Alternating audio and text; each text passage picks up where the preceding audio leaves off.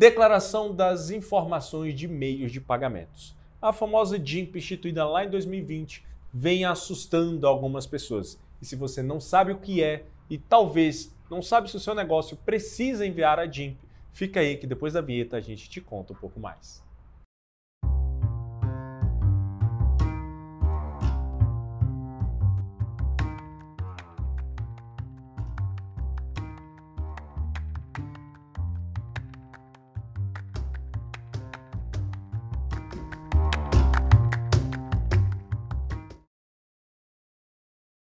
Fala galera, tudo bem? Eu sou o Gabriel. Eu sou o Bruno. E estamos aqui para mais um vídeo e hoje vamos falar sobre uma declaração nova, né? a Declaração de Informações de Meio de Pagamentos, a DIMP. Mas antes disso, já se inscreve no nosso canal aqui do YouTube, se inscreve, vai lá no seu agregador de podcast, se inscreve lá também no FacilityCast. Se você está ouvindo a gente pelo Spotify, Deezer, Apple Podcast, vai lá no YouTube, se inscreve no nosso canal também, que tem bastante conteúdo legal. Já deixa o like aí, compartilha esse vídeo, esse podcast com todo mundo da sua família. E vamos para mais um conteúdo. A DIMP, né, a Declaração de Informações de Meios de Pagamentos. Lá de 2020, Sim. né, já tem aí algumas empresinhas recebendo as notificações. O que, que seriam... Assustando alguns É, empreendedores. exatamente. Mas antes, para a gente entender, o que, que seria um meio de pagamento? Tá. É, Para falar de meio de pagamento, vamos falar da, da Lei a 10865, 2013, que trata da lei das, dos meios de pagamento e dos arranjos de pagamento, que o Banco Central é, foi o pai né, dessa lei que constituiu.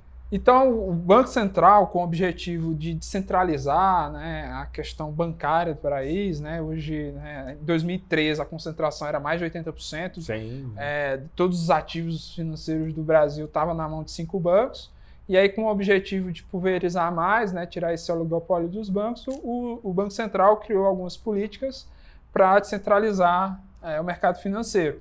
E a principal delas começou ali em 2013 com a, constituição das empresas de pagamento e os arranjos de pagamento. Né? Foi ali que nasceram o Nubank, a Stone, a Mercado Pago. Mercado Pago, a PagSeguro, todas essas empresas nasceram com, com, com base nessa lei aí. né? Le- Lembrando que fora do Brasil já existia o PayPal há muitos anos, né? Que é um, um meio de pagamento também.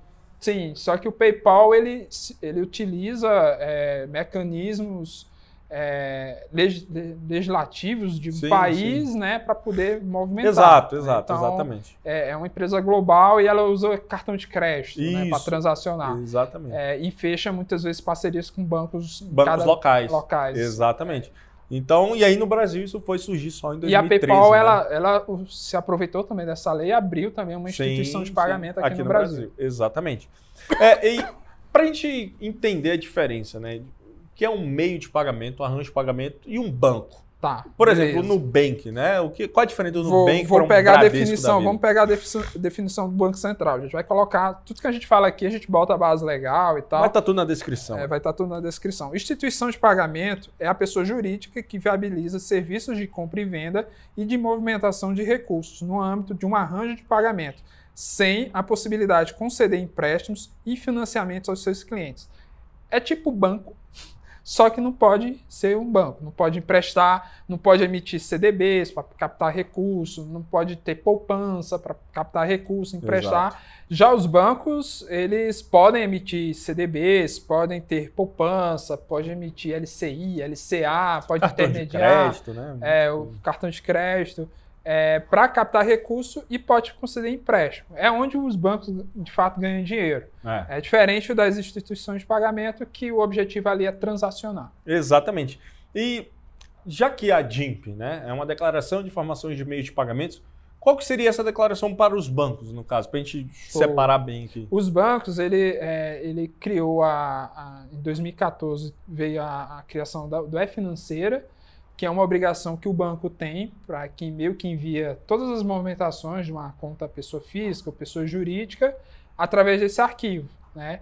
E são o total transacionado, débito e crédito e saldo. Então, eles enviam a cada seis meses para a Receita Federal essas informações e a Receita vai lá e analisa esses dados com o objetivo de evitar lavagem de dinheiro, sonegação, essas coisas. Legal. E, e já que você falou aí, né, nesse grande problema de lavagem de dinheiro, enfim, é, o, qual o grande objetivo da DIMP, né?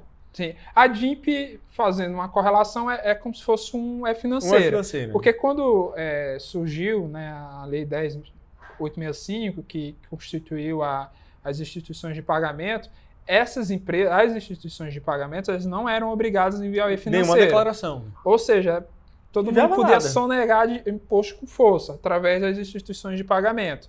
É, os bancos tinham que enviar o E financeira, é tanto que é, essa questão, esses movimentos do Banco Central, né, em 2019, no evento, o presidente da FENABRAN falou que existia uma, uma uma assimetria regulatória entre as instituições, entre as fintechs e os bancos. As fintechs é justamente essas de pagamento, as né? instituições né? de pagamento. E uma dessas assimetrias regulatórias é justamente essa questão da DIMP, né? É, essa questão da financeira, desculpa, porque as instituições de pagamento não tinham a obrigatoriedade de enviar a financeira e os bancos tinham. Né? Então, Movimentou lá o tanto que exatamente. foi, não importa. Só que aí veio o acordo do Brasil com os Estados Unidos, que foi o FACTA, em 2014. E esse acordo, em resumo, ele quer dizer que ele, quer, ele força um país a criar políticas públicas para evitar a lavagem de dinheiro, para lavar dinheiro para, enfim, tráfico, enfim, financiar o tráfico, é. financiar terrorismo e tal. E foi um movimento, né, uma influência forte dos Estados Unidos, desses países né, do, do, globo. E o Brasil entrou nesse acordo do FACTA.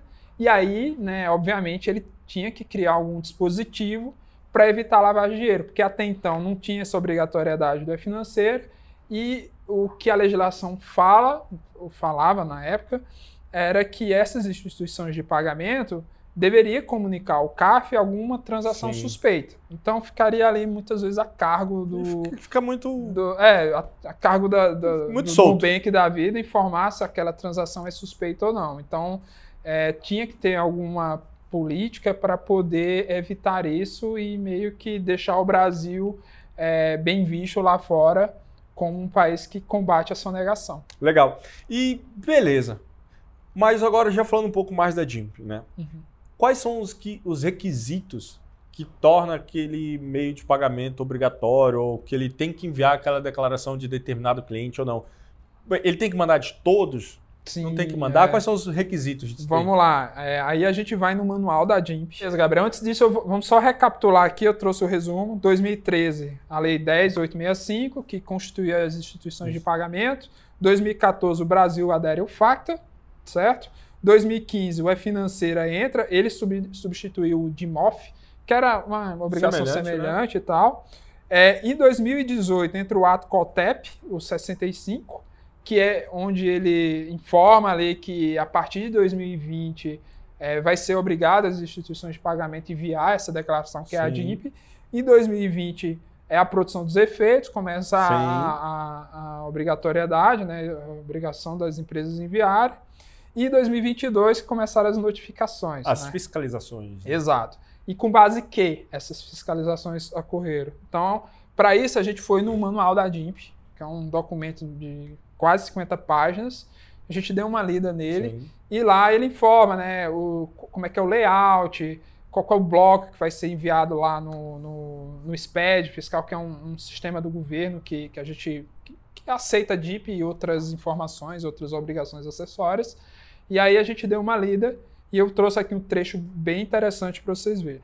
Aqui, Gabriel, vamos lá. Serão geradas mensalmente em um arquivo único para cada unidade da federação de forma digital, com transmissão via TED TEF, que é um, um arquivo lá do SPED.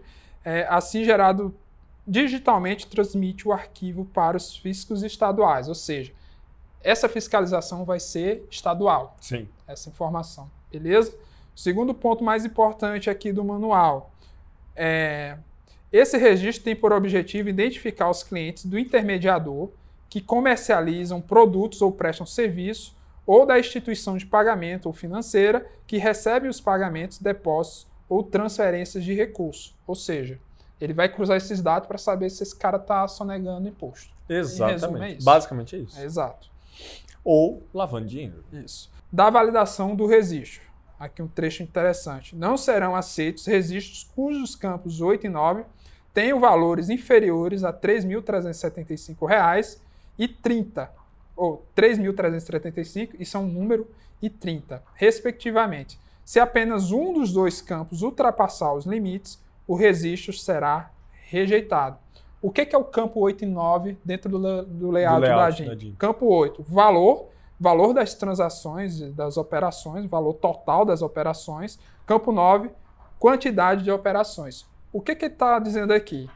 Que se no mês esses dois campos Sim. tiver lá no campo valor total das operações tiver um valor menor que 3.375 ou e ou, né, no campo 9 o valor inferior a 30, se 30 é- transações? 30 transações, se essa instituição de pagamento tentar enviar a DIP pelo SPED, ela vai ser rejeitada Vai ser rejeitado. ela vai ser rejeitada. Então tem que estar os dois valores, os dois campos com os valores acima do que está descrito aqui no manual. Ou seja, tem que ser mais de 30 transações e mais de 3 mil e poucos reais. Exato, exato, exato. E assim, isso aqui para pessoa física, tá? É, desculpa, mas se você ler o trecho todo, na pessoa física isso acontece. Na PJ não, ele já envia. É, Automaticamente. não, na, no manual não destaca essa questão. Ainda não é muito claro. É, né? mas ele, ele deixa claro que esse tipo aqui, esse trecho aqui é, res, é Exclusivamente para para pessoas pessoa físicas. física, exatamente. E teve até um caso aí que foi o da Hotmart, que é a empresa de infoprodutos, Infoprodutos, né, uma plataforma afiliados, tal, enfim. soltou um comunicado dizendo que ó, a partir de agora a gente vai enviar a DIMP e tal. É, só que a DIMP ela já é obrigada Sim, a sim. enviar desde 2020, mas eles começaram a enviar e alguns infoprodutores, né, produtores, afiliados, começaram a cair em malha fiscal. É. né? Então, saiu um monte de contador desesperado falando, ó, gente, se acontecer isso e tal. Aqui, aqui a gente não teve esse problema, porque desde 2020 Sim, a gente envia a DIMP tranquilamente, nenhum cliente teve esse problema. Só que isso foi um bafafá grande. Principalmente para aquelas. As contabilidades são especialistas em, em infoprodutos Sim, e sim. tal. É, deu essa vacilada e muita gente caiu em malha fiscal, né? A malha fiscal do Estado, ali do município, que é a parte de ISS, Imposto sobre Serviço. Exatamente. E, e como que a galera que está assistindo a gente aqui agora, de forma simples, como que ele consegue entender se ele se enquadra no, como um meio de pagamento, Uhum. se ele se enquadra como envio da DIMP? Porque, por exemplo, às vezes a atividade principal do camarada não é um meio de pagamento.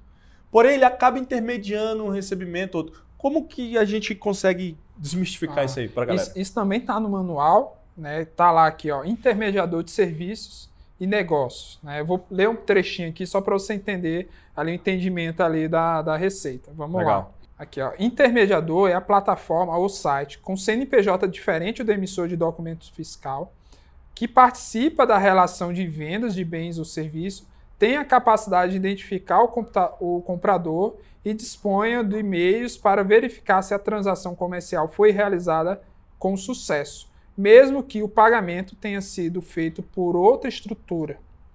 Ou seja, o intermediador, a Um, um de dropshipping, né? um, marketplace, Marketplace. Né? Hoje a gente tem muitas startups que são uber, uberizadas, que a É. dá, né? são marketplaces. iFood, Rappi, esses Exato, negócios. tudo isso é intermediador. Se você está montando uma startup, sei lá, uma startup que é o Uber de, sei lá, Uber de quê? Barbeiro, Uber de É, barbeiro. Pronto. Uber de arquiteto. Uber de arquiteto. Então eu vou, sei lá, vender o, Uber de arquiteto foi ótimo. Vou vender tijolinhos. no- É.